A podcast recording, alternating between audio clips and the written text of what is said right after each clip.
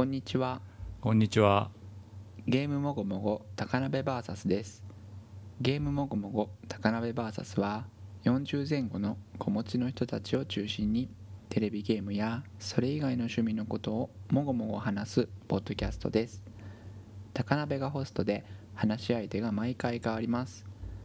今日お送りするのは陽介と高鍋です。それでは今週の近況は私からお伝えしますはーい。まあさまざまな新型ゲーム機が話題になったりする、まあ、うん2020年の11月も、うんまあ、終わりを迎えようかと早いいうところなんですけど、うん。まあもう今年も終わりだなあなんてうん。思いながらですね僕も、まあ、医療職者なのでこの COVID の影響でちょっとわさわさしたりうんもともとリソースがないところに仕事が増えてきてうんアップアップしてるところなんですけど、大変だよね。まあ、同僚のナースには、まあ、同年代の人たちも割と多くて、うんまあ、。男性も多いんですよねでうんちょうど僕41歳昭和54年生まれで41歳なんですけどおう。1個下の年代学年の男性がいてうん。でその方はお子さんが2人いて奥さんもナース、うんで、まあ、同本人もナースなんですけど、お子さんどれぐらいだったかな？3歳とか4歳ぐらいだったかな？で。でお二人いらっしゃってで、まあ、うん子育てにもちょっと忙しくされてるんだけど、うん。まあ、最近、まあ、家にいることも多いと。うん、でふとスマホゲームぐらいしか普段はやらないんだけど、うん。スーファミの伝説のオーガバトルを遊びたいと ソフトだけはあるんですよって、あ、そういうこと？うん。、で洋介さんゲームに詳しいから、うん。どうやって遊んだらいいか教えてくれませんかって言われたんですよはいはいはい。でこれ結構うん。あ今いろいろ大変かもしれないと思ってでちょっと整理して、うんあのお教えしたんですけど まあさまざまな方法がある中で僕がご提案したのは6個の方法なんですけど、多いな。え1つ目がうん。スーパーファミコン本体を、そうだね。えーないそうなのでうんソフトしかないんで、うん。えー本体を買う、中古でね。はい、でアナログでつなげるテレビっていうのがそうなんだよな。家にないというので、うん。えー HDMI コンバーター高そで、えっと、これまあそこそこ安いのもあるんですけどえーとえでもスーファミの入力に合わないとダメでしょ？そうそうなので HDMI からそのうん。RCA に変換するコンバーター、いわゆるこう HDMI to えー AV コンポジットですね。でアナログに変換するやつ。ただこれ問題点が何個かあって、えーとうん。稼働するスーファミ本体を探さなきゃいけないと。で、うん。まあハードオフさんとかに行けばありそうなんですけど、うん。まあ、その辺りをその普段ゲームに慣れ親しんでない彼がうん。やるっていうのは結構ハードルが高そうだなと。であとその変換のコンバーターの相性が悪い可能性もあると。うわだるいな。で、えっと本体があればまあ一番失敗しても金銭的なダメージが少なそうなんですけど、うん。まあ、ちょっといろいろあれだなと思って。テレビにアナログがないのは間違いないってこと？すアナログがないの間違いないんですよ。うちはあるんだけどね。ああそうなんですね、うん。でなので逆に、えースーファミ本体とうん。アナログで接続できるテレビをちょっと安いやつ、古いテレビとか買ったらどそうれかな大みたいな。変だなでまあ同じく稼働するスーファミを手に入れるっていう話と、まあ、古いテレビまあでも邪魔だよなって、邪魔だよ。うん、思ったんです。うんで3つ目の僕が思いついたのは、まあ、レトロフリークですね、そうだね。レトロフリークプラス、まあ、スーファミソフトで、まあ、うん我々ゲーマーにとってはですね、まあ、ゲームが好きなうん。まあ、いわばもうフリークにとってはですね、はい。はいまあなるほどこれは確かにその通りだと思うんですけどうん。彼は伝説のオーガバトルしかしませんと、うん。うん、なのであのあとデータを吸い出すっていう作業が必要になるわけですよねあとファームウェアアップデートとかもあるね。そうなんです。であの普段はもう本当にこうスマホゲームをあの1個のスマホゲームをうん延々とやってるんだっていうような方なんですよ。うん。なんでまあちょっといろいろいろいろだなと思っでうん。これはちょっと難しそうだと。なんかなんか、うん。なかなかこうちょっとそうですね。まあ、上級者とは言わないですけど中級者向けのやり方だしそもそもレトロフリーク高いし、まあまあすんだよね。2そうなん万後半ぐらい？そんなしないか、うん。2万円台だよね確かに、うん、で僕は4つ目に思いついたのが、うん。えースーパーファミコン互換機。でえあー。ーっとまあスーパーファミコンのなんかこういろんなビレ版とかにに売ってるやつね。互換機があったりすると。でまああの、はい。ただこれ値段そこそこでまあ1万4 5千円ぐらいとかぐらいなんですよ。うんで、えー、と相性の問題等もあって、まあ、ソフトが起動しない可能性もありそうだと、あるよね。動かないやつもありそうだしね。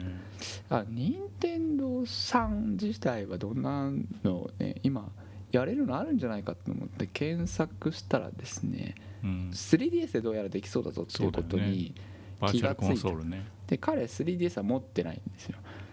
であげたら？あ 3DS そうそれも一つつ。手かなと思ったんですけど、これあのよくよく調べるとですね、えーニュー 3DS 限定の動作ということで。あそうだね。スーファミはそうだよね。そうなんですよ。俺でソもうニューシリーズだけで4つか5つ持ってるよ俺。ソフト代が800円で、まあ、本体代がまあ中古で5000円から8000円ぐらいとまあまあすんだね。そうですね。今のちょっと相場そえんなもんでした。2DSLL とかもうちょっと安く買えそうな気もするけど。2DS スーファミ動くんでしたっけ？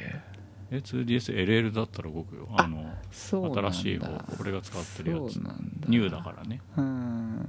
そうだからまあニュー 3DS あたりはまあかなりいい端末だしうん。おすすめかなと思ってうん。いるのとあとフマップとかでね中古綺麗なの売ってるもんね。そうなんです。であと僕が6番目に思いついたのが、うん。えー WiiU っていうところで、Wii U しびいな。えー本体中古でまあ1万円ぐらいからというところで、まあテレビでやりたいい場合はテねレビでやれるしあと持ったままできビッん。グミン3も、まあ、ブレス・オブ・ザ・ワイルドも実は遊べちゃうっていうところでうんそうだけど他のやんないでしょ。実はいいんじゃないの？と Wii のゲームまで遊べちゃうんだよって思っソフトが手てに入んねえよ。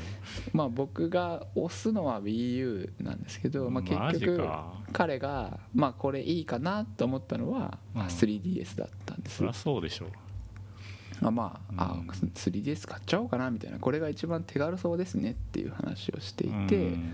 どこでもできるしねや他にもこんな方法があるよっていう方もいらっしゃるのかなとは思うんですけど、うん。その彼のニーズとか、まあ、うん。方法に合ったところで僕が思いついたのはこの6つだけだったんですけど、うん。あと頑張ってはいはい。待ってスイッチに移植されるのを待つ それも手ですよね。そうなんかその普段ゲームをそんなに触れてない人がパッとあの頃のスーファミをやろうと思ってうんあ結構ハードルが高いんだなっていうのは結構僕の実感で、うん。ね、僕なんかずっとこう常時アクセスして何かどんな風にやろうかって思ってる人でもあうん。リメイク版とか出てないと、まあ、こんな感じなんだなってなんか改めて思ったりして、少しこうあそっかマザー2普通にニュー 3DS でやろうって思うけどうんこれゼロからスタートだとやっぱり結構大変かと思ったり。ううん。んしながらですね。なんかこう割とこう印象深い出来事だったんですよね。あとまだ選択肢あるぜ。うんうんうん。プレイステーション版もある。あそっか。そっちは全然思いつかなかったな。うん。うん。プレイステーションのうん。うーんとワン。ワン。あとまあセガサターン版もありますけど。ああなるほどまあでも内容が結構100%同じかどうかはちょっとわからないうんうんうん。あとまあ高そうだよね。スーファミのソフトがあるっていう前提だったんですよね。うん。他のゲーム機持ってないんでしょ？他のゲーム持ってないんですよ。うん。だったらちょっと面倒くさいかもね。うん。だからなんかこうふとそのソフトだけ家でコロッと転がってあこれやりたいって思った人が、うん。なんかなかなかやるの大変だっていう現実があるんだなみたいなことをちょっとこう思い知ったっていうか、うん金銭的なこととか接続とか、まあ、全然詳しくない方が起動するまでって結構大変なのかもしれないなと思ってあの、ん。2020年あこんな感じかっていうのがなんか割と僕の体感だったっていうまあ基本的にはそんな話なんですけどうん。うん。3DS とってもいいと思ううんうんうんううん。んまあ WiiU より絶対いいと思うな俺は。WiiU 意外といいかなと思ったんですけどね。全然刺さってなかったですね。刺さんないよ。みたいな感じで。あそうなんですね。なんかごちゃごちゃしてるし、ハードも、うん。うん、いやもうオーガバトルしかやんないんでって言ってて。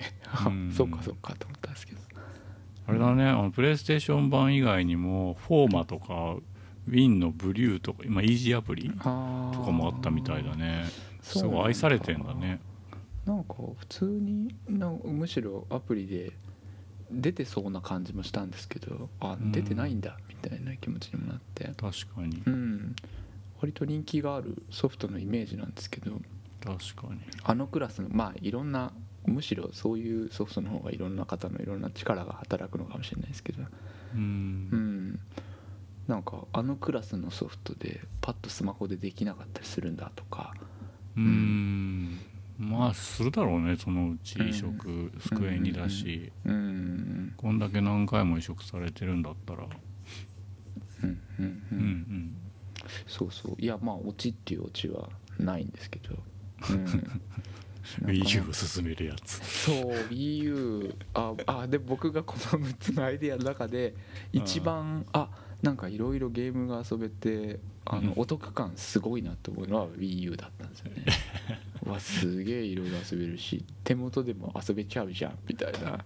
あうん。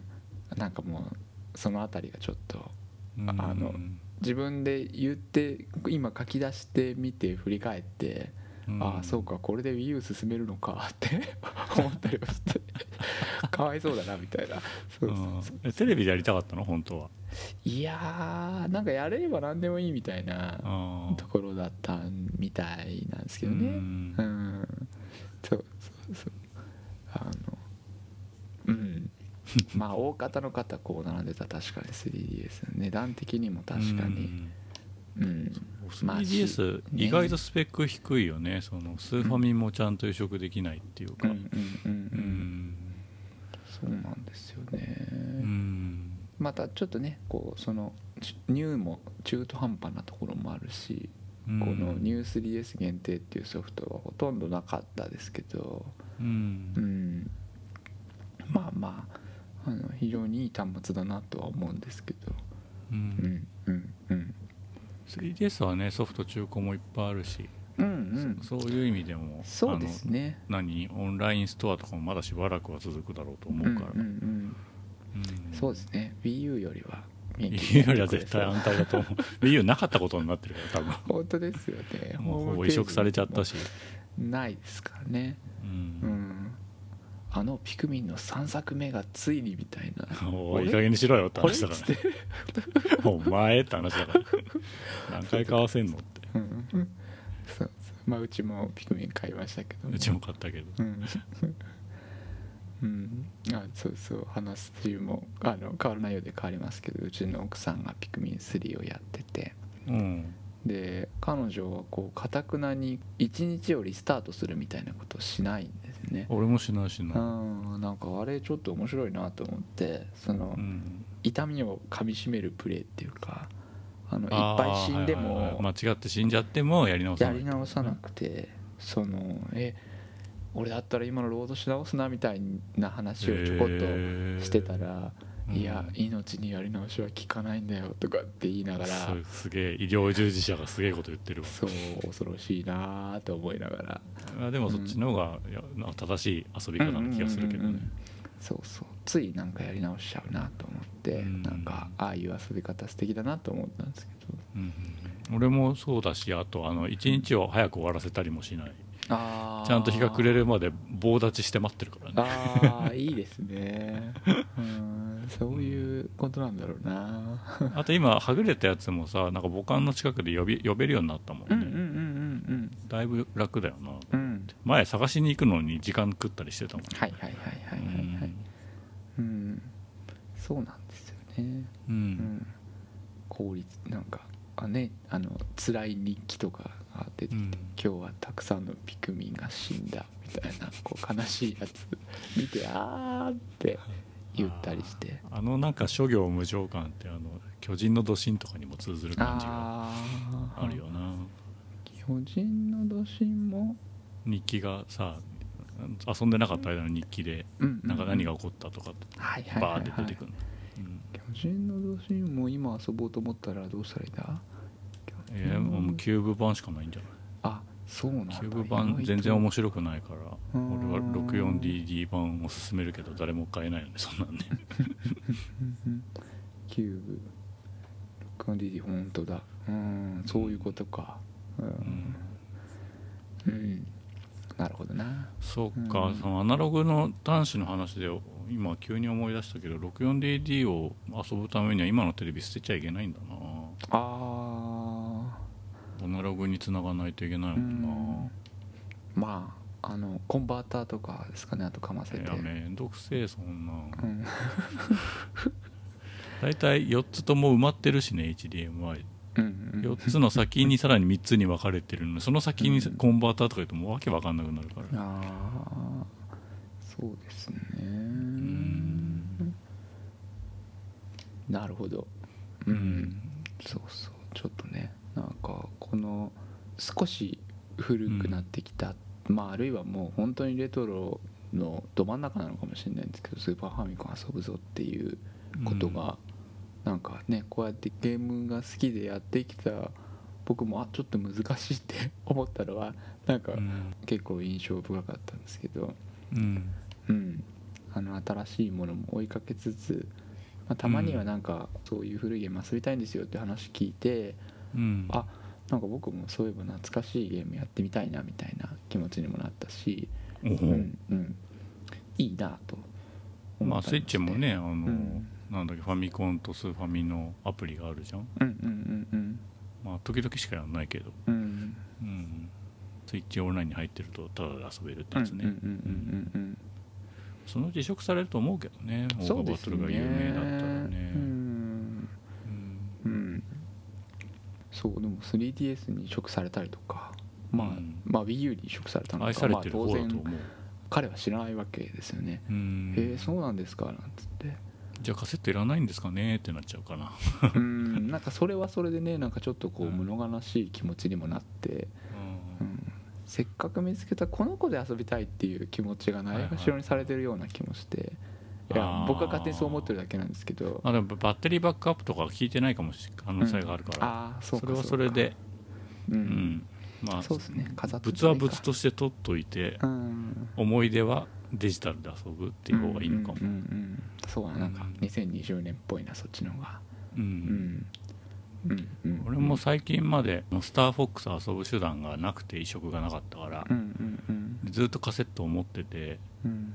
伏見稲荷うんうんに スターフォックスのパッケージ持って行ったりとかしたんですけど。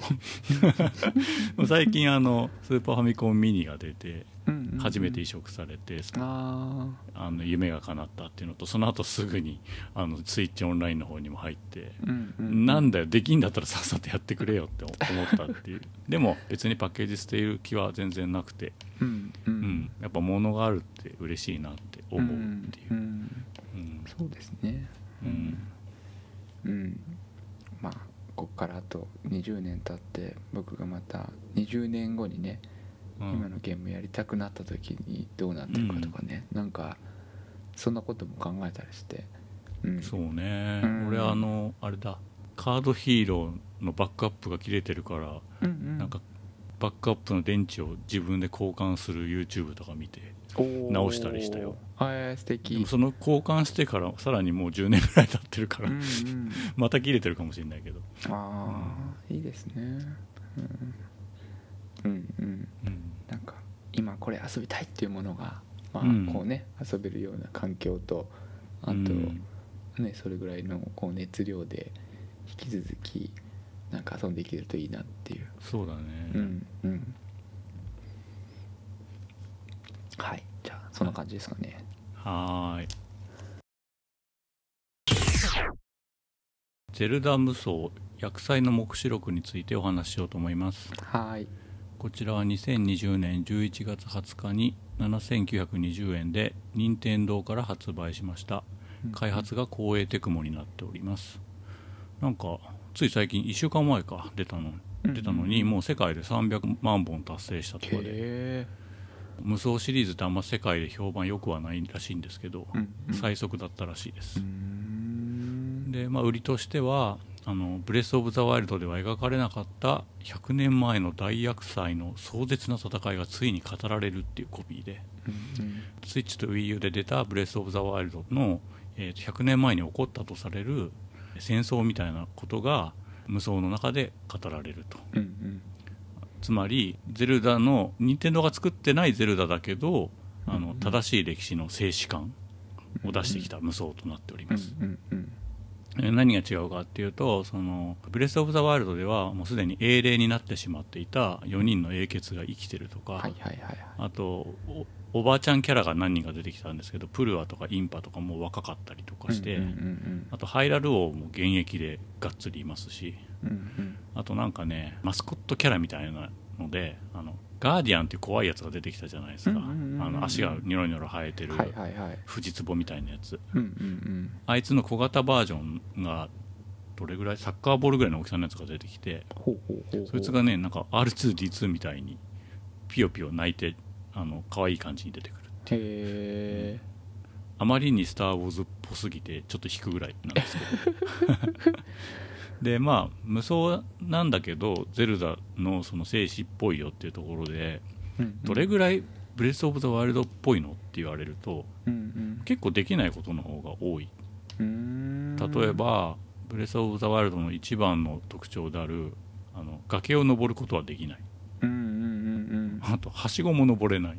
でそもそもオープンワールドでもそんなにないっていうかうんうんうん。広い空間があるって意味のオープンワールドじゃないっていう感じうんうん。だから広いんだけどその廊下と小部屋が続く感じだよね。うんうんうん。でも、えっと、やってみるとすごいブレス・オブ・ザ・ワールド感がある。なぜかっていうと、うん。あのシーカーストーンってあったじゃん。はいはいはいはい。スマホみたいなやつ、うん。あれがねみんな使えんだよね。キャラクター変えても。でそのシーカーストーンの4つの機能であるビタロックマグネキャッチアイスメーカーリモコン爆弾っていうのがいつでもバトル中に使えると、でこれに加えてパラセールとかあと壁際に寄った時に三角飛びみたいなのもできるんだよね、で、まあ、特にビタロックだけどあの敵の攻撃をシュンってかわした時にあの弱点ゲージみたいなのが出るんだよね。でその時に、えーまあ、普通に殴ってもいいんだけどうん。殴殴ってそのゲージを減らしてもいいんだけどうん。ビタロックで止めて殴ればよりそのゲージを減らすことができてうん。その弱点ゲージみたいなのを全部こう消すと,、うん。えー、とフィニッシュ攻撃みたいなのができるうんだすげえその相手のゲージをガーンって減らす中ボスとかその流れがあのすげえブレス・オブ・ザ・ワイルドに近いっていうか、うん。バトルの部分に関してだけどね。うんうんでモデリングはもちろんだし使われてる音とかあと切った時の切れ味みたいなのもねかなり寄せてるんでうん。あのバトル部分のブレス・オブ・ザ・ワイルドを再現してるって感じがするしうん。爽快感がめっちゃある。でブレス・オブ・ザ・ワールドって回復もさ料理たくさん抱えててさいつでも食えるみたいな感じだったじゃん。うんうんうんいつでも全開にできるみたいな感じだったじゃん、えまあ、全部の料理があるわけではないんだけどあの回復はリンゴって固定されててうん。リンゴ持ってるだけ回復はできちゃう。うんうんでそこもなんか死にかかってるから今バトル中だけど回復しようみたいな感じですぐできるから瞬時にできるから、うんうん。あの原作に忠実だぞっていう。うんうんあとねあの特定のステージでは4体の真珠を操縦して戦います。ほうほあの敵部隊を高いところからこうなぎ払ったり焼き殺すみたいなことができるんだよね、ううん。でうおすげえと思ってやってんだけどあれ？ちょっと待ってこれどっかでやったなと思ったらうん。あのプレステ2のドラッグオンドラグーンだよね。竜に乗ってこう敵部隊を上から焼き払うみたいなさ、うんうんうんあの感覚。まああれよりもあのあれ PS2 だったけど、うん。もうスイッチなんでだいぶリッチになってますけど、うんうんうん。すごいこう大砲みたいなのとかビームみたいなところで焼き払ったりできるんだよね、うんうんうん。のしのしその山の上を歩いて登ったりとかして、うんうんうん。遊べると。でステージは前半だいぶコンパクトでどんどん先のステージに進める感じが気持ちいいです。うんうん。でねあの面白いなと思ったのがクリアするとそのハイリアのあの全体マップみたいなところに戻ってくるんだけど、うんうんうん。そこにねアイコンが次々に増えていくの。でそれが、まあ、次のミッションだったりするんだけどはいはいはい。あのステータスアップとか鍛冶屋とかレベル上げとか、うん。あの料理のレシピみたいなのも同じようにアイコンで増えていくんだよね。だからあのメニュー画面みたいなのが基本的に存在しなくて全部マップの上で行うみたいなのがすごい新鮮だし容量いいなって思いました、うんうん今例えばできるステータスアップみたいなやつはアイコンがこう点滅してたりとかして、うんうんうんあこれとこれとこれできるんだみたいな感じで遊べるし、まあ、あと一応そのバトルとかのソートとかもあのできるモードはあるんだけど、うんうんうん。あの地図をポチポチ押していく方が楽しいなっていううん。感じではあります、うんうんうんえーまあ、ムービーも本編と同じぐらいのやつが結構長さのやつがたたくさん入ってて声優も同じなんであの同じ世界の話を見てるんだなって思える、うんうんうん。まあパッケージとしてはすごいかなり成功してると思うし満足度が高いように思いました。うんうんとは言ったもののただやっぱあの根っこが無双であることには変わりないのでうんうん。守られる存在であるはずのゼルダ姫がシーカーストーン片手にめっちゃ無双してるのとかあと広いマップの四隅に倒さなきゃいけない敵が現れてうん。あの4つの角に向かってダラダラ走んなきゃいけない時とかは、うんあそうだこれ無双だったわっつってこうちょっとトーンが下がります、うんうんストーリーも一緒で、まあ、これだけしっかり100年前の歴史を語ってくれるんだと思ってたら、終盤やっぱ無双だったのねっていうこうお祭りっぽい感じな展開になってきてうん。やっぱりちょっとトーンが下がってきちゃった、うんうんまあこの辺は例えばあの「仮面ライダー全員集合」みたいな映画だと思えばあそんなような気もするなってーいううんうんうんうん感じで、まあ、ひょっとすると俺最後までややれなかったんだけど今回、うんうんあの最後の1個手前ぐらいのところに今いるんだけど、うんうん。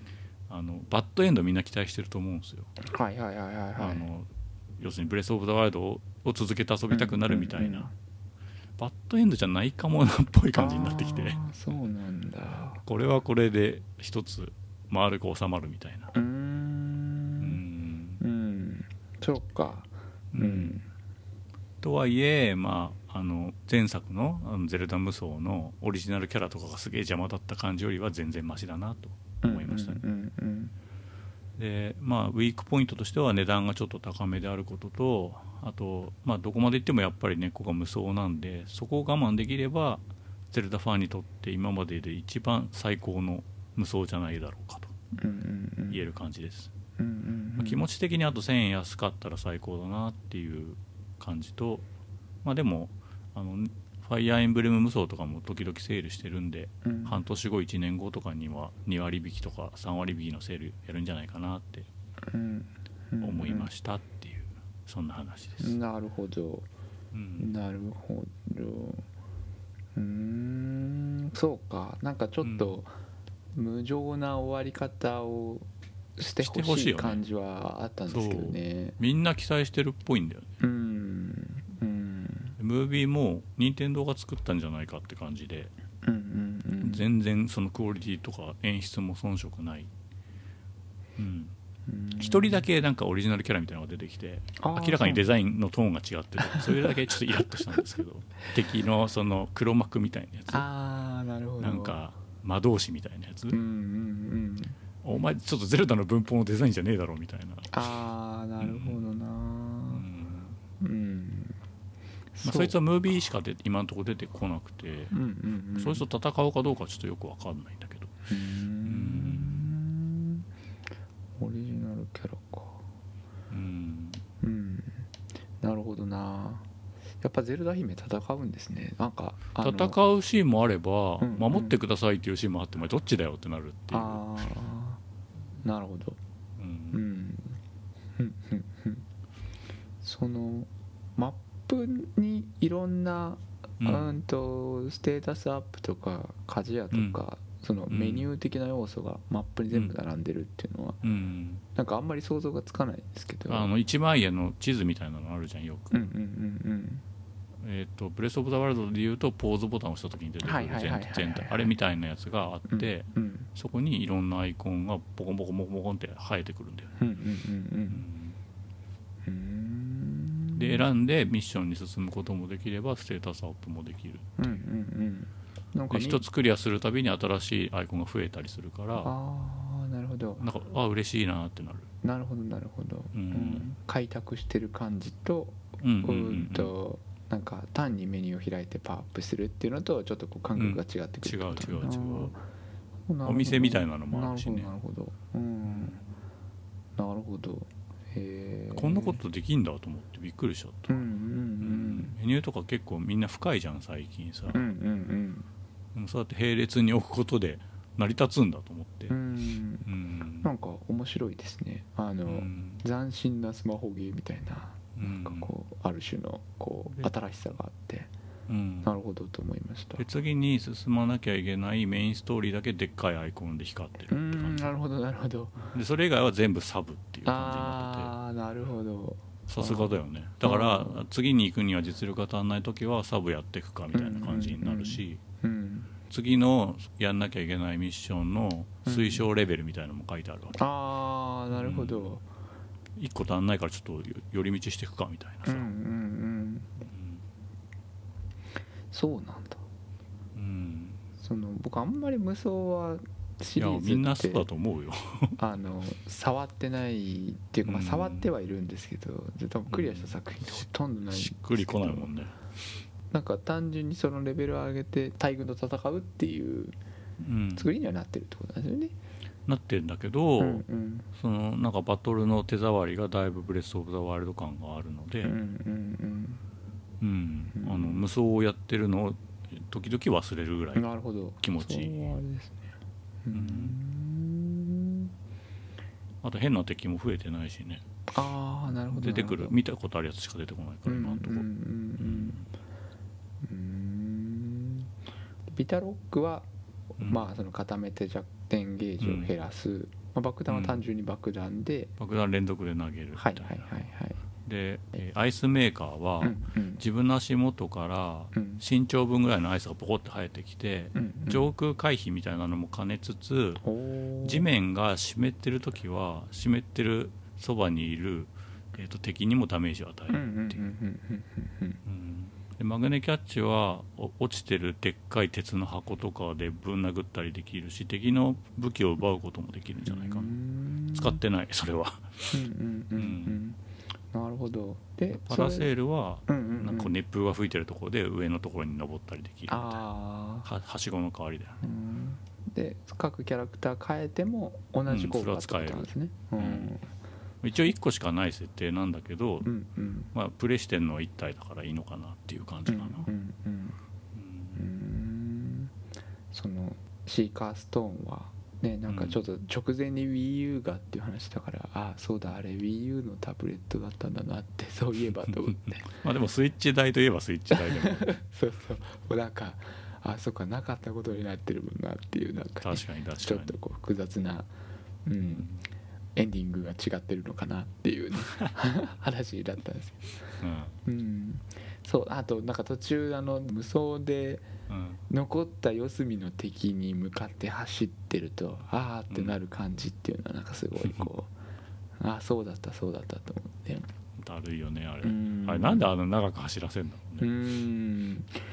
なんかねあとどこどこで襲われてるからあっち行ってくださいとか。そうそう。ですげえ離れてるそうなんかちょっとうーんって思うんですよね。うん。ああいうでもあれあの緩急が大事なんでしょうかあんまり遊んでると ちょっとこうあの移動して敵がいっぱい出てきて移動して敵がいっぱい出てきてみたいなののこう繰り返す。まあ一直線の方がいいよねむしろね、うん。スタートがあってゴールがあって敵がいっぱいいるの方がまだ分かりやすい。ああなるほどなるほど。あっち行ってこっち行ってっていうのがすげえ嫌だ、うんうんうんそうちょっとねなんかうん。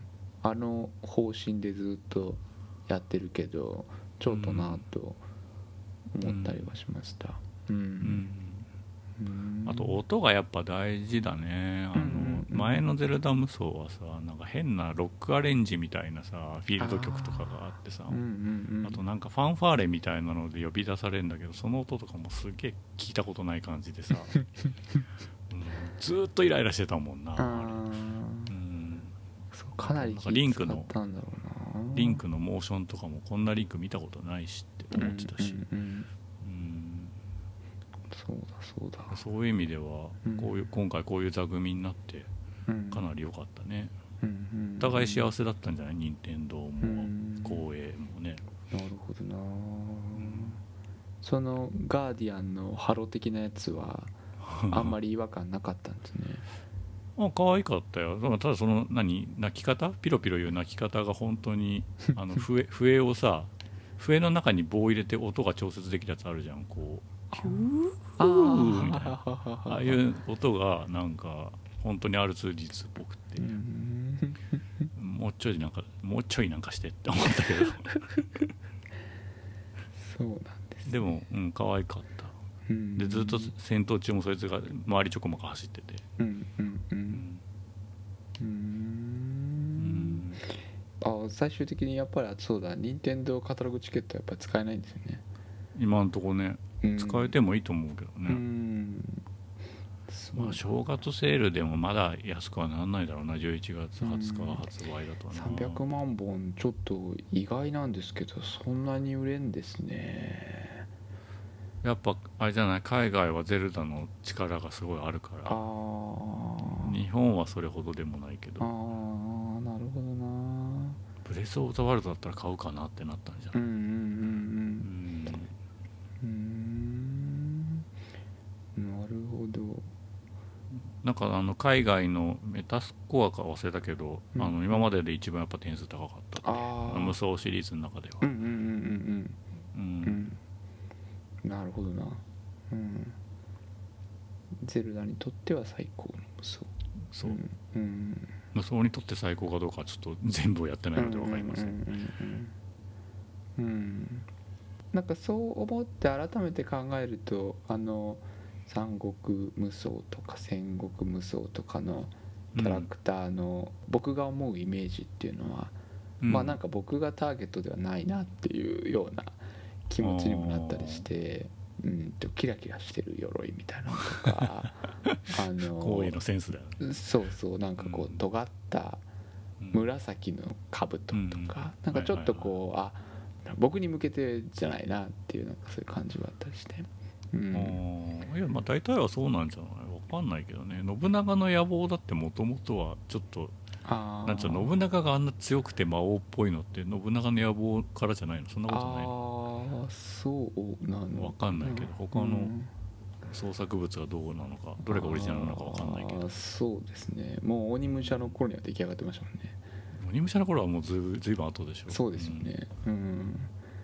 うん、そうな。なるほどな。うん あとはそすごいとの思うね。あの、うん。でかい怪獣がやっつけるのがドラッグオンドラグーンっぽいっていうんで、なんか爽快なんだけどあれやったぞってなるよ。デジャブだったデジャブ、ううんん。なるほどなと思いました、まあなんかゼルダの世界とはいえ真珠とはいえ何百人何千人ってこう焼き払うみたいなのってありなのかなってちょっとだけ思ったけどうん。まあ、豆粒みたいにして罪悪感がないようにはしてるけど。そう、うん。敵は、まあ、それこそボコブリンとかなんですか？もう見えないぐらいちっちゃい。あああのほんと米粒であのゼルダで草刈ってんのと同じぐらいの感じだね。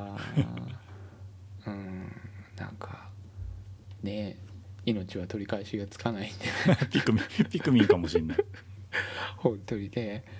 いやまあ、だ悲鳴とかはさすがにあげないけど。あーねえ。いやなんか多分そういうところ意外と僕無双がシリーズが苦手なところそういうところなのかなって思ったりましてうんわかるよ、うん。うん。この一人一人に家族がいるんだってこうなんかこう思うとゾワゾワしたりとかね。まあそれはね「ブレス・オブ・ザ・ワイルドも」あのリンクが襲わなかったらボコブリンたち楽しくあのうん。焚き火の前で肉焼いて踊ってたじゃんって、う。んうんうんうんみたいなのあるけど、うん。リンク側がテロリストだよねっていのは。そうですね。どちらかっていうとね。あるけどね、うん。わざとそういう作りにしてるんだろうなとは思うんですけど。と思うね。うんもともと好戦的な人ではないと思ってるのでリンクは、うんうん避けられる戦いは避けてほしいと思うよね、うんうんうん。まあ、プレイヤーによるけどさ、うんうんうん。うんそうな。なるほどな。うん。あとあのキャラを変えたいみたいなのうんがどれぐらいそのユーザーとして大事なことなのかっていうのがあんまよく分かんなくて。そのやっぱ前のシリーズとかもさオールスターみたいになってたじゃん。はいはいはいはい。ガノンも出てくるしみたいなさ,、まあ、さ手触りが違う方がそれは長く遊べるのかもしれないけど、うん。あんまピンとこないんだよね俺は。でも今回はその共通部分も多かったのでそんなにその個性差がなないっていうかあのただやっつけるだけだったらやっつけてクリアするだけだったらどのキャラクターでもできるかもっていううん。感じではある。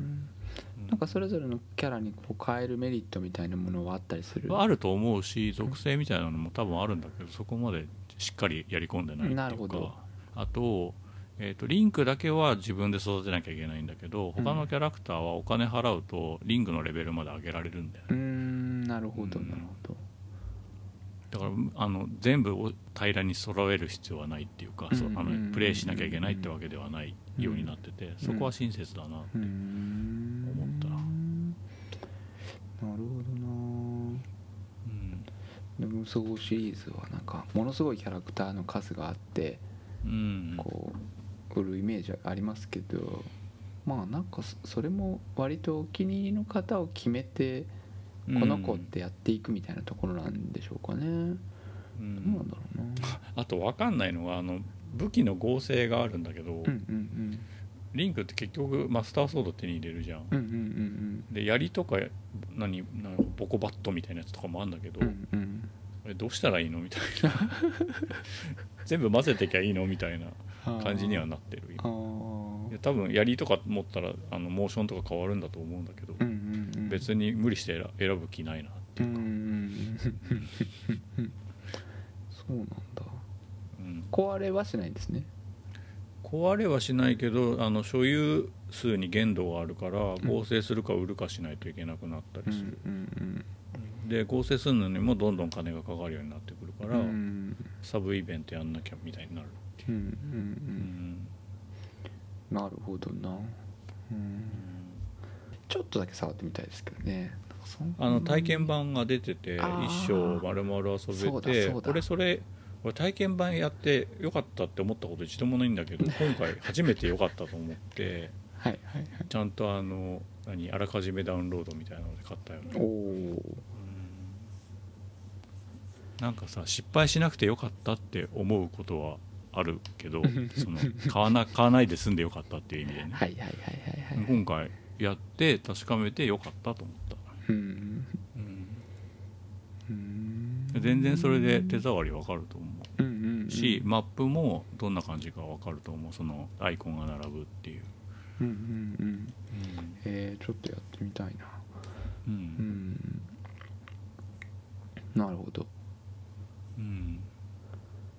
相当気使ったんだろうねその体験版出すとかね。うーんそうななんかやっぱりビッグタイトルだしねあのあのブレス・オブ・ザ・ワイルドのってなるからいろんな大人がもう本当に頭使ってうん。ねできたものだと思うんでうん。ちょっと折を見てせめて体験版ぐらいから触ってみようかな。うん。うんうんうんうん。いいと思う。それで満足しても別にいいと思う、はいはいはいはいはい。うん。うんなるほどうんはい。はい。ゼルダ無双については以上です。はーい。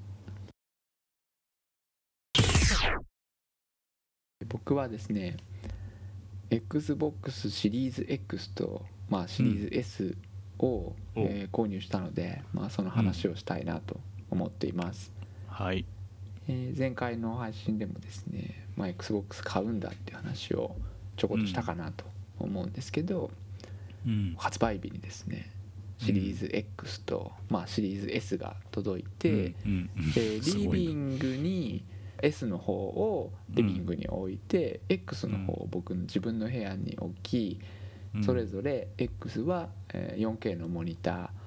えーっとリビングにあるのは 4K のテレビなんですけど、まあ、そっちにはうんマイスをつなぐっていうような状態で、うん。えーまあ、2台体制でやろうっていうことにねやっていて、うん。マイクロソフトがやっているそのゲームパスという、まあ、そのゲームのサブスクリプションのサービスと最近はですね Android で、えー、と XCloud っていううん。その、まあ、ストリーミングのサービスのテストが始まったのか。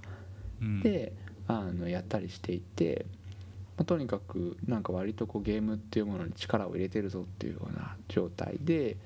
まあ僕が意識的に情報を集めてるっていうのもあるんですけど XBOX 今回は来るかもしれないぞとか、うん負けてないぞみたいなのとかいやゲーム機としては本当優れてるよねとか ゲーム機としてはって。そうそうそうっていう話とかですね。デザインかっこいいねなんていうような話もあちこちで出ていて、まあ、レビューも探すとですねまあ割とあるかなという気持ちでいるところなので、まあ、僕自身はなんかその感覚とか、まあ、気持ちみたいな話をちょっとできたらなと思っていて、うん。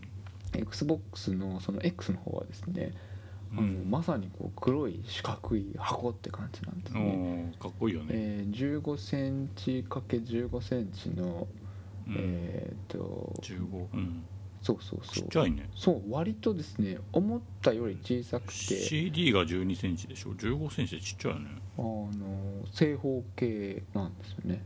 あ、うん。正方形のものもののなんていうんですか。も長い本当にスピーカーのような状態で、なのでディスクドライブがあるんですけどディスクドライブもう一個あったらちょうど同じ長さかなぐらいの感じでうん。どういうことうんとなんていうんですかね縦に置くと、えーうん。ディスクドライブがこう縦に左下にある。ああ2倍あるのか。そうそうディスクドライブの切れど込みの2倍あるってこと、ね、2倍ぐらいっていうようなあ長さでなんか思ったより、まあ、小さくってそうですね。あの抱きかかえた感じは IGN のサイトの人がまあそううん。なんか抱きかかえる意味ないけど。6ヶ月の子供ぐらいみたいな なんかそん知らない感じでなんかこう割と角張っていてすごいかっこいいなと思って、はいはいまあ、PS5 当たんなかったんですけど PS5 当たったらどこに置こうと思ってたんですけど、うん。XBOX は割とああそこに置こうかなここに置こうかなって迷うぐらいうん。なかなかいい感じで今割とこうデスクのですね右側にドンと置いていてあの見るたびにからね。ニヤニヤしてるような状況置きやすいよね。で S の方はですねテレビの裏に無印の、えー、と壁にかける棚みたいなやつで、はいはい。あれ体重さは、えーそんなには本当は23キロだよね耐えられないんですけど、うん。S が2キロぐらいだったかな？とそれとちょっとこうテレビにつないでるハードディスクを載せているような状態で、大丈夫か、えー、と耐荷重はあのこれはちょっとこれしか耐えられないよっていうものは超えてるんですけど、まあ、なんとか保ってくれているような状態で。あのうん。ゲーム機がつながってるってことも前から見ると見えないような状態になっててそのサイズ感もですね小さくってうん。とってもいいんですよね、えーうん。さっきから出てるあの WiiU ぐらいの感じっていうか あの 割とコンパクトなところでうん。起動が SSD なのは一緒でうん。かなり速いと。でドライブがないからうん。音もしない。んか、うん、で、えー、とゲームを切り替えることが素早くできるそのクイックレジュームっていう機能があって、ある地点でやめて他のゲームに切り替えてもなんかこうアプリを変えた時みたいな、iOS で違うアプリを使ってもう一回そのアプリに戻った時ぐらいの起動の仕方でゲームがちょっとこう一枚絵の絵が出た後にスッと切り替わってまた始められたりして。うん僕みたいにいろんなゲームをこうつまみ食いするタイプにはかなりいいなという感じなんですね。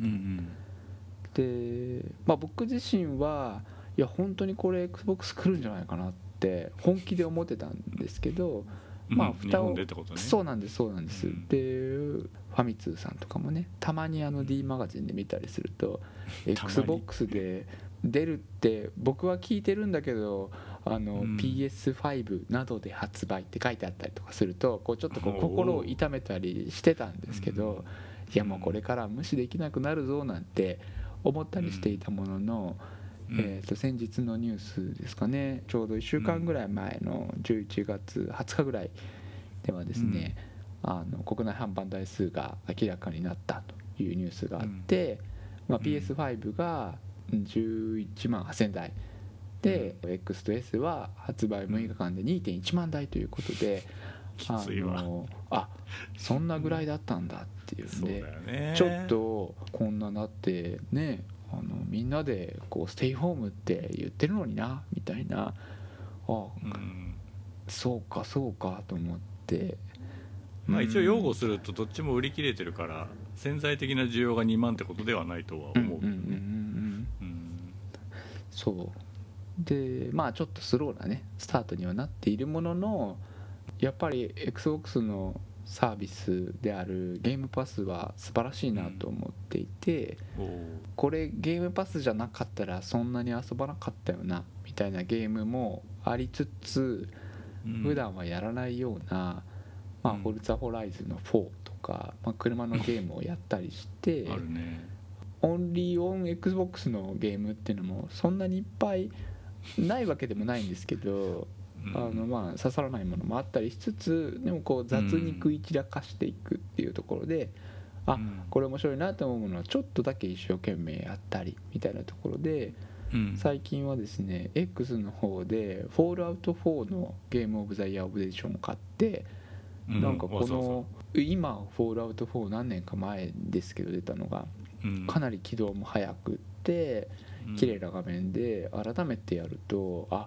うん。あこんな体験なんだみたいなことをうんこう味わえるのはなんか新型ゲーム機が出てで僕はあのうん。PS4 Pro を買わなかったのでコンシューマーで気軽に 4K のゲームができるっていうのはあこんなに快適なことなんだっていうのは割と嬉しい感じなんですね。なのでまあ帰ってきてちょっと 4K でコンシューマーでゲーム遊んじゃうんだもんねっつってすぐに起動してゲームができてっていう体験自体はとっても幸せであありがたいなって思っているのとあとはあの XBOX360 以来の,、まあ、あの 1S は持ってたんですけど僕は全然発売日に買わずにちょっとそろそろ手に入れるだけ手に入れるかみたいな感じで買ったタイプだったんでだから久々の XBOX 復帰っていうような今の気持ちではですねちょっとこううまく言葉を選べないんですけどうん。あのマイノリティ側にいることの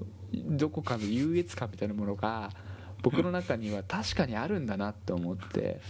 ベータとかセガとかそうそういうところなんだと思うんですけどあのうちの僕の病棟のボスがですね PS5 が当たったっつって PS5 を買ってえーいるんですよ。うん。で「えそう陽介さんはどうするんですか?」とか「ゲームね変えたんですか変えなかったんですか?」っていう私の中で「いや僕はうん。XBOX を買いました」っていうのはこうちょっと胸を張って言えるっていうかあのどういうこと？なんて言うんでしょうかうまく言えないんですけど、まあ、PS5 をいずれ買うと思うんですけどうん。あ僕このハード好きだなっていうのがなんかこうあえて選んでるんじゃないですけど、ううんんいや本当にこのサービスとかあのコントローラーとかすげえいいなと思うんですあコントローラー良さそうだよね。ううん。ん喜びはあるなっていう、うん。うん。うん、スペック自体も、まあ、若干、そのスペックだけを比べるとあのうん。高い部分があるみたいなこともちょっとくすぐられたりしていて、うん、こういう喜びみたいなものっていうのはこううまく言葉で伝えられないんですけどうん。その2種類少しスペックを調整したものとえっとフラッグシップのモデルが出てみたいなこういう出し方とか、うん。あとオンラインでストリーミングに、まあ、PS ナウありますけど力を入れていてまあなんかそのいろんな体験が、えーできて、えーとうん。ゲームパスっていうサービスの中にそれが含まれてるんだみたいなそういうこうマイクロソフトらしさみたいなものもいいじゃないいいじゃないと思うしうん。ワクワクするなみたいなこの体験のパッケージがセットで 僕にとってすごい良くてで何年か前の「フォールアウト」をちょっと綺麗な画質で遊びつつあゲームってやっぱりいいなって思って12月の初旬に出るサイバーパンク全然考えてなかったけどあとこの新しいハードで遊べるんだったら買おうかなみたいな。あこっちでも出んだ。そうなんですそうなんです。うん。でなのでなんかこうそういうこう気持ちが盛り上がってる感じでうん。でゲーミング PC があって同じかあるいは同等ぐらいのパフォーマンスでゲームを遊ぶこと自体は別にできるんですよね。だからこのうん。今週負けで遊ぶっていう体験があなんか全然違うんだなと思って。このコントローラーからピッて起動してゲームだけができるっていうのはやっぱりいいなと思って。ううん。んあえっとこれって何？ウルトラ HDDVD みたいなのは違うか？ブルーレイか？とえっかは、と再生できない 4KUHD ブルーレイっていうんですか？ウルトラなんとかブルーレイ。はいはいはいはいはい。うんでそう最大 120fps でえー 4K でタイトルが動き。へなんかうんと。映画とかは見れんの？ん見れるようです。見てないんですけど。ううん。ん。うん。うん。ただ僕の持ってるモニターがですねえーうん。60fps で 4K っていうああそう形か 120Hz うんの探すの大変らしいね、うんうんうんで今 LG しかないって聞いた、うんなんか最終的には、えー 8K60fps をサポートするらしいってことなんですけど、まあ、なんかそういうこうあのスペックの話とかですね。楽しいんですね、とっても、うん。じゃあテレビも用意しなきゃいけないのそうなんですよね。うん。でなんかこういうのに付随してうん 4K60fps で録画ができるキャプチャーボードとかちょっと欲しいなとかなんか、うん。いやゲームをやる時間すらそんなに取れないのに別に録画なんてそんなしないと思うんですけどちょっとやってみたいなと思ったりこうなんか夢が広がってるような状態で、うん。まあ、試験的にこうツイッチに 720p ですけど少しプレイ動画を上げて記録したら思い出になるかなとかっつって残してみたりなんかそんなことを気軽にやったりしてですね。うん。こう高いスペックの、うん、コンシューマー切って、やっぱりいいなって、うん。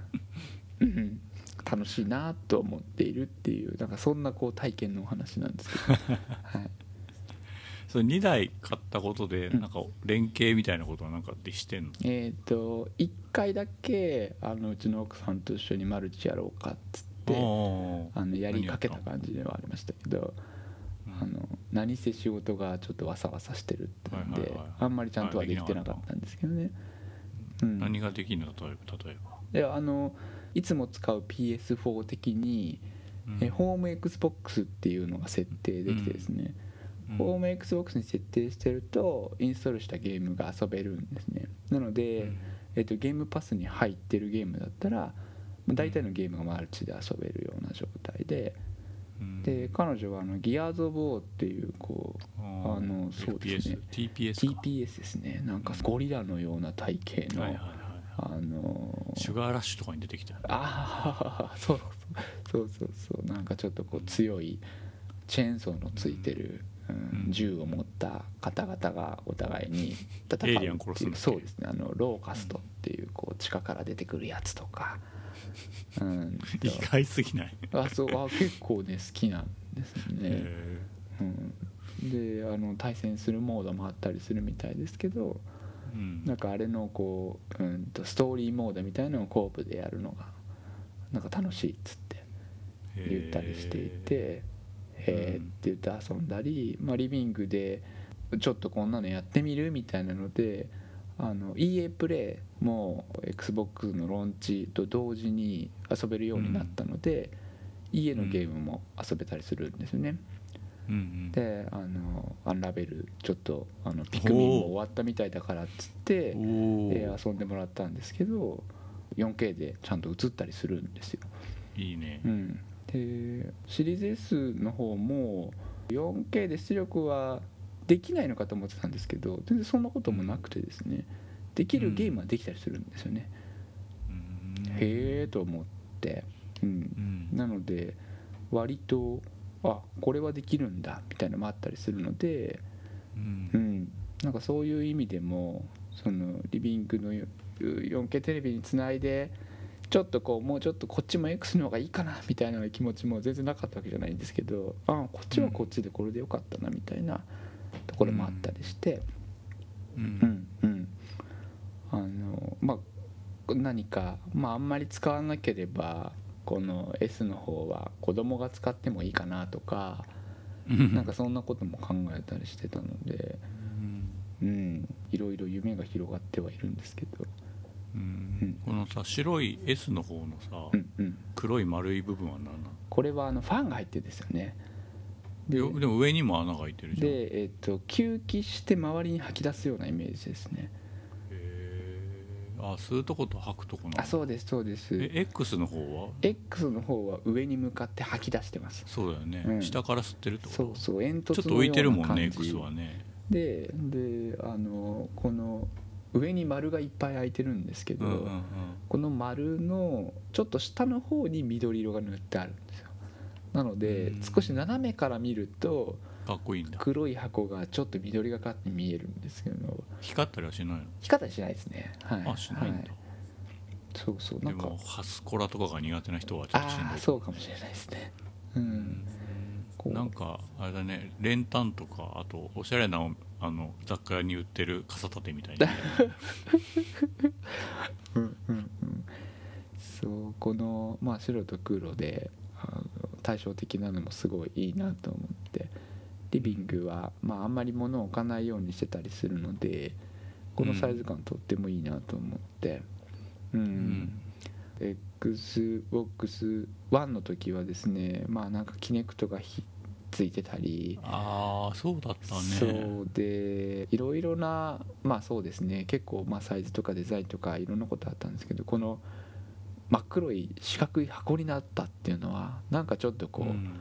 グッとくるところはあってですねまあ、ボックスって言ってうるからね、んなんかいやいいじゃないと思ってこの武骨な感じ。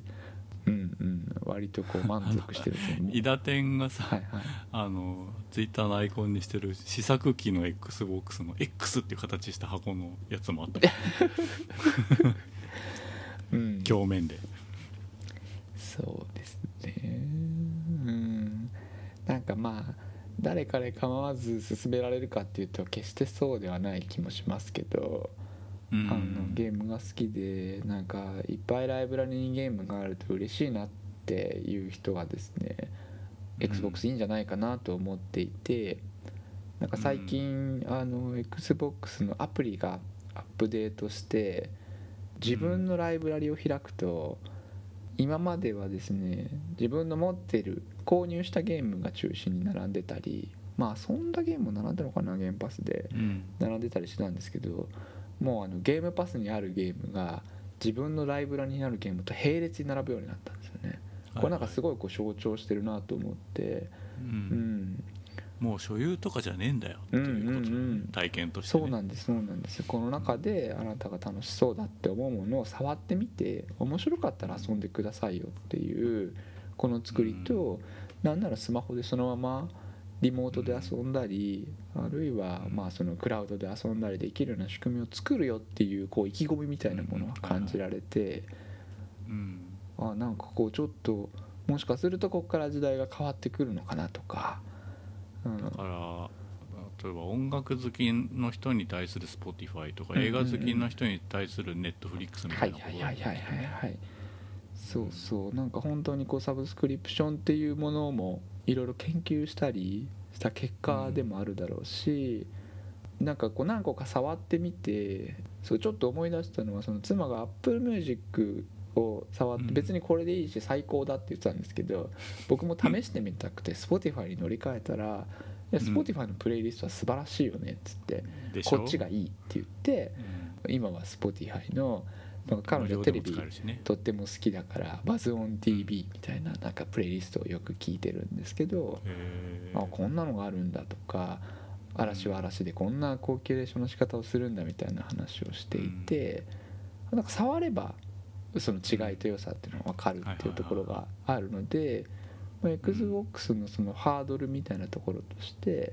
ゲームパスがスマホでできてでそこで遊んだ人たちがあもうちょっと綺麗な画面でとかうんやっぱりコントローラーでやりたいよねとかなんかそういうのでここにたどり着いてきたり海外では始まるとか始まらないとか言ってるみたいですけどその本体込みのサブスクリプションみたいなのがあったりするみたいなんですよね。最終的に手に入るのかな？だから残価設定ローンみたいな話になるのかもしれないんですけどあの一昔前のスマホの契約みたいなの。とか 64DD とかもそうだったね。ああそうなんですね。月会費の中に本体代もうんうんうんう入ってん。そうそう。だからなんか一周してそこら辺に戻ってくるようなところがあるのかななんて思ってちょっとこの時代が進んでる感はちょっとこうサービス面っていうところではまだまだ次世代機でないと体験できない体験っていうのは、まあ、そのロード感みたいなものぐらいで正直、えーとまあでも大事だようねん。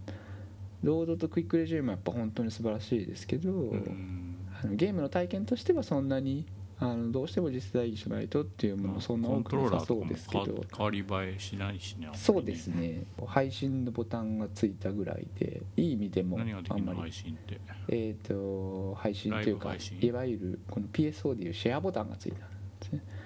うん。なのであの前はなかったんですよ。SNS とかに出すってこと？XBOX の、うん、ところにまずは貼ってそこから共有はできたりするんですけど、えー。XBOX ライブに取り込むっていうんですかうん。えうんうんうん。ーうん。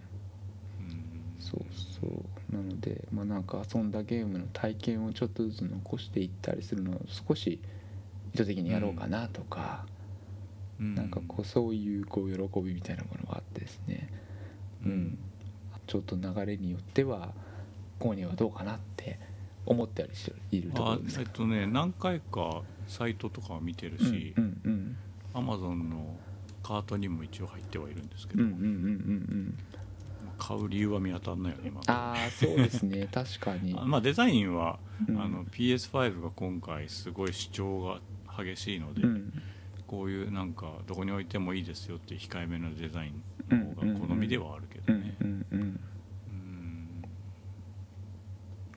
まあ360ぐらいそのなんつうの日本のユーザーにも訴えかけるものがあるハードになってくれたらその時は考えそうるかなですねまあなんか一方でそれこそ「ブルードラゴンロストオデッセイ」みたいなその、新規のうーん。と、IP? IP でプラスこうなんかまあ言わずと知れたこう有名な方が作るのに関わったんだとかっていう話自体はまあうん。僕なんかはとってもおおと思うんですけどうん。あんまりそうじゃない人っていうかそれこそうん。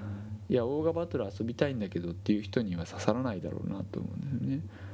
うん、だからなんかその今ゲーム機を新しく買うっていうこと自体のそのハードルっていうか、うん。はなんかますます上がってる感じはあるなっていうあ確かにうね、ん。ストリーミングのあの何スタディアだっけ、とかも、うんまあ、だんだん良くなっていくだろうしうね、ん。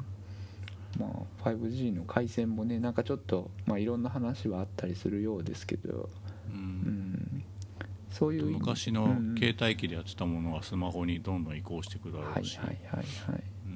ん、そうどんな風になっていくのかなっていうところはあるんで、なんかそういう意味ではスイッチはゲーム機なんですけど据え置きゲーム機とスイッチみたいな。なんかこうちょっと、うん。あの別のところにあってあやっぱさすがだなっていう感じは実感としてうん。まあ、世代間が全然違うもんね、うん。CPU のね、そう。でも全然こう体験としては、まあ、ゲーム面白いなっていうのはこう感覚は変わらないし、うん。うん。なるほどなと思ったりはするんですけど、ううん。ん、そう。だから日本で本体込みのサブスクリプションの名前が、まあ、XBOX オールアクセスっていうらしいんですけど、まあ、日分本では始まらないみたいなんですよね。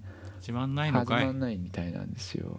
まあ2021年あたりにちょっと販売店拡充するっていう話もあるようなんですけどうん。月額3 14.99ドルでシリーズ X とゲームパスがついてるっていうサービスらしいんですけど4000ちょいってことね、まあなんであのいやいいサービスだなとは思うんですけどまあやはり日本っていう国の中ではまあハードルが高いんだなと思って。うん。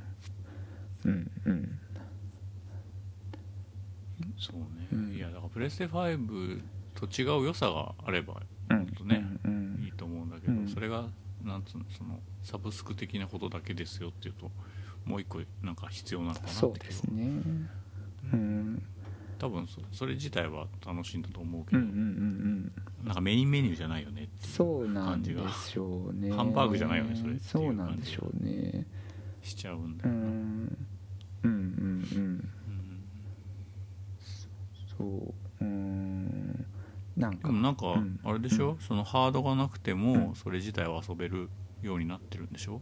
あそうそうその X クラウドがまさにそのサービスだと思うんですけど、まあ、X クラウド自体僕ちょっと手元に Android 端末がないのでアンドロイドなのか。そう Android とあとベータに当選しないと今遊べないのかな。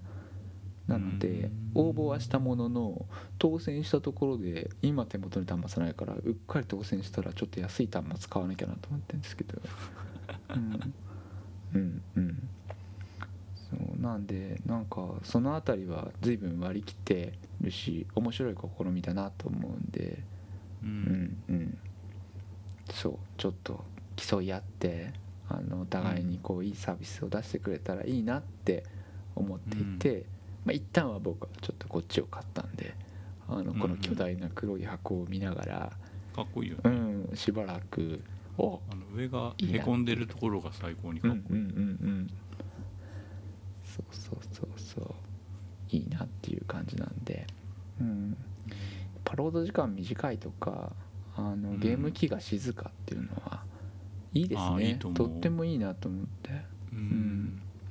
そんなに気になってないなって長いないまあしんどいはしんどいけどまあ別にと思ったんですけどやっぱ短いとあ結構辛かったんだなっていうのを実感するっていうか。ああ待ち時間、うん待ち時間よりファンの音の方が気になるね俺。あはあうん。うん。まあ、もちろん待ち時間も短い方がいいけど、うんうんなんか思った以上に快適でうん。特にオープンワール静かドのゲーするとすげえわかるなと思うんで。ううん。んなんでまあ落ちとうちはないんですけど PS5、まあ予約再開したよとか、うんまあなんかあのちょっとずつまた年末に向けて発売の情報とかも出てくると思うんですけど、うん。あの前ほど心が揺れなくなってですね。まあ普及してあの落ち着いて買えるようになって、いやあの遊ぼうと思う時に買おうと思ってですね、あのまずは黒いは箱をこうめでつつですね。あのうん。ちょっとコントローラーを片手に、まうん。あ仕事ちょっとわさわさしてるんであれなんですけど、うんあのうとうとしながらもですねちょっとニヤニヤしてコントローラー握りながら過ごす日々が続くと、まあ、明日の活力になるなというところではい。あはい。のそうそう。今はまあフォールアウト4やってるんでねあの、うん。より殺伐とした世界を見てあの今生きるということの幸せをかみしめていけたらなと思ってるところですね。うん。うんなるほど。はいはいまあ、古いゲームの方が逆にその恩恵が分かりやすいからねそうですね。ないとかね。うんうんうんうん。そうであんまり試してないんですけどそのいわゆる広報互換。広報互換って言わないのかな彼らは。うん。あの XBOX のゲーム古いのが遊べるとかね。あそうですね。介護班って言わないのか。広報互換っていうのかな。う、うん。んそうそうそう。遊べたりするのでこれやっぱりいいですね。うん、うん、なんかこのあでもなんかツイッターですごいそれを期待して買ったのに持ってるソフト2本しか動かなかった。十何本持ってるのに2本しか動かなかったっていうのを見たけどそうでもないの。その人が特殊なだけなの。ああそうか。まあ試してないし僕あんまりリストも改めて見てないんですけど僕うん持ってるソフトは多分わりかし動いてたような気がする。ん。こう。メジャータイトルはいけてるってことかねじゃあうんうんうん。うん広報互換対応ゲーム。うん。なんかちょっと今リストを見てますけど。うん。まあ、割かし僕が持ってるぐらいのやつだったら大丈夫そうですね。ううんん。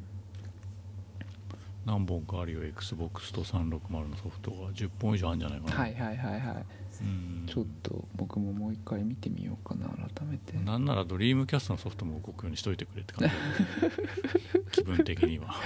なんとなくわかります。うん。うん。そうそう。あとはあの単純に今までね、うん。こういうまあオータムセール今スチームでもやってたりねブラックフライデーのセールだって。サイバーマンデー。そういろんなところでセールが始まってるような状況なんですけどセールで見ることのできるサイトが1個増えたっていうのはちょっと楽しいですね。ああそういうことね、うんワクワクするな。と特に海外に強いところとかは安売りするだろうね、うんうん、ああこんなのこんな値段で売っちゃうんだみたいなのを見るだけでも結構ワクワクするので、うん。そんな幸せもあるなと思って。うんううん。んああそういえばさ XBOX じゃないんだけどさ、うんうん。プレイステーションストアからさ、はいはい俺の熟成したウィッシュリストの項目が丸々なくなっててさ。もへえうすげえ他人になった。いつもあそこからしか買ってなかったからさ。へえそんなことあるんですね。5は予約させてくれないし。ウィッシュリストは奪われるし。ウィッシュリストとか消されるのきついな。意味わかんないよね。へえ俺最初スマホのアプリだけ消えたのかと思ってうんたらうんうんどこ行ってもなくて。いやーショックだな。マジ勘弁って思ったよね。それはきつい。うん。うん。そっか。え XBOX はあんの？ウィッシュリスト。XBOX はウィッシュリストありますね。でまあウィッシュリストに登録しててもあゲームパスに入ってたみたいなのもあったりするので。ああ、まあ教えてくれればね、うん別に、うんうんそうそう割と並列だったりするんで。まあゲームパスに入ってると逆に割引で買えてライブラリに入れられたりみたいなこともあったりするのでう、うん。んまあちょっとこういろんなことがあれなんですけど。うん。うん。うん。まあ、ちょっとこう気軽にいろいろ食い散らかせるんで、まあ、僕とは少なくともやっぱ相性いいなっていう感じですね。うんうんうん。まあ、家の環境が羨ましいほど整ってるからな。あそっかそっかそうかもしれないね。うん。俺も PS4 Pro 持ってるけど 4K 出力できてできるモニターないし。ああ、うん。そうか。でも静かだからそれはそれで恩恵得てるけど俺的には、うん。うん。そうか。それまたねその 4K で出力するようになるとちょっと負担がかか回るかもね。るんですよね。ううんん多うん分ね、うんうんうんそうなんか全然ああったっつってテトリスエフェクトコネクティッド遊んだりして。ああのジャーニーモードで一回スタッフロール見てあです 知らねないやつね。えーこんな風になるんだと思って。えでも VR じゃないえ VR ゴーグルってあんの？VR ないですね。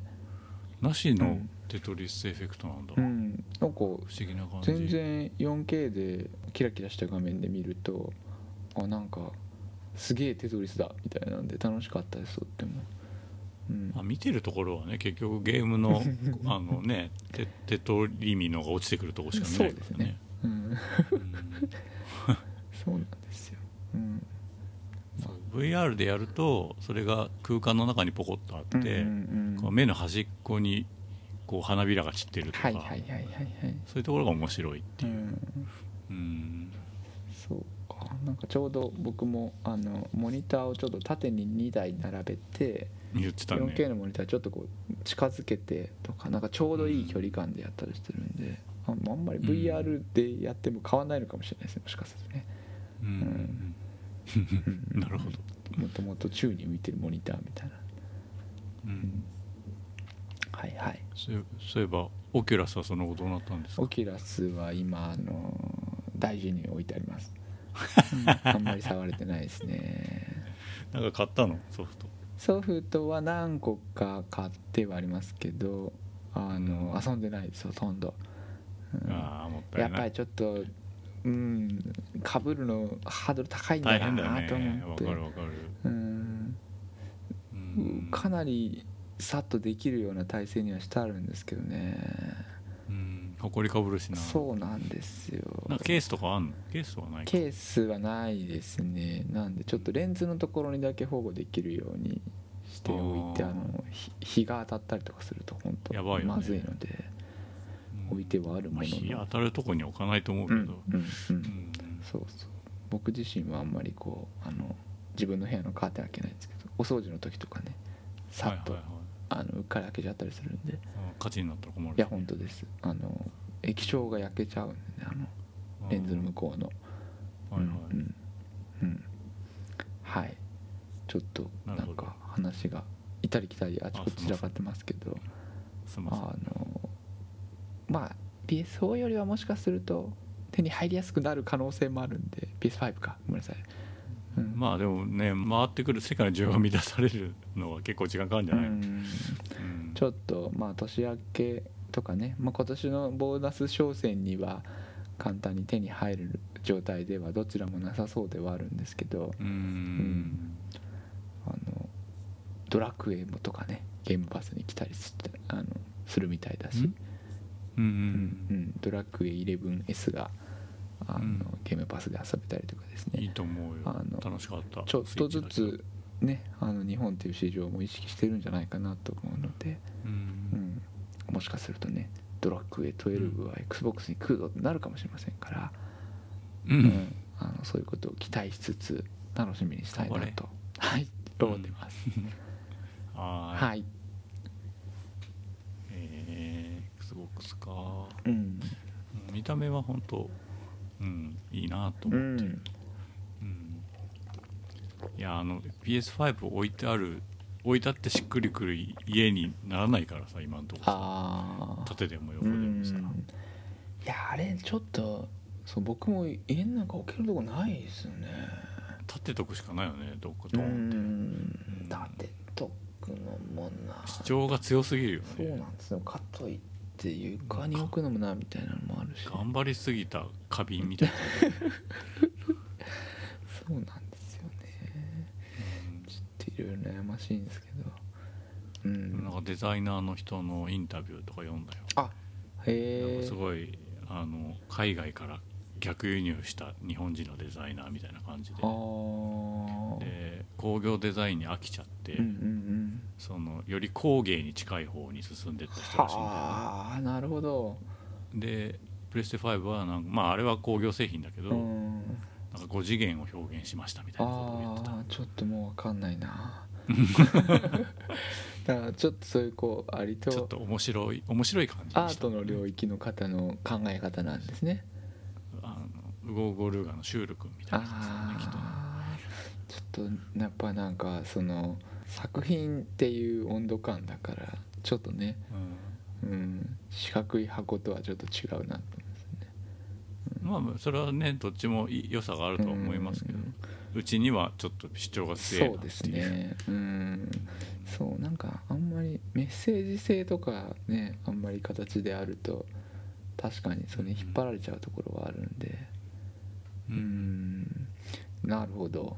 あとなんか無印良品のデザインのインタビューを別別件で読んで、うんうん壁に近いものほど真四角にして、うん。体に近いものほど丸くするっていう意味では、はあ。XBOX はその両方やってうんるなるほど。なるほど。うん。ね、コントローラーが丸,、丸くて、うんうん壁際に置く本体はうん。四角いっていう、うんうんうんうんうん。そうコントローラーもあの十字キーのところが円盤になってって斜めが入りやすくって、であの、テトリスやるとすげえわかるんですけどカチカチいう十字キーなんですよね。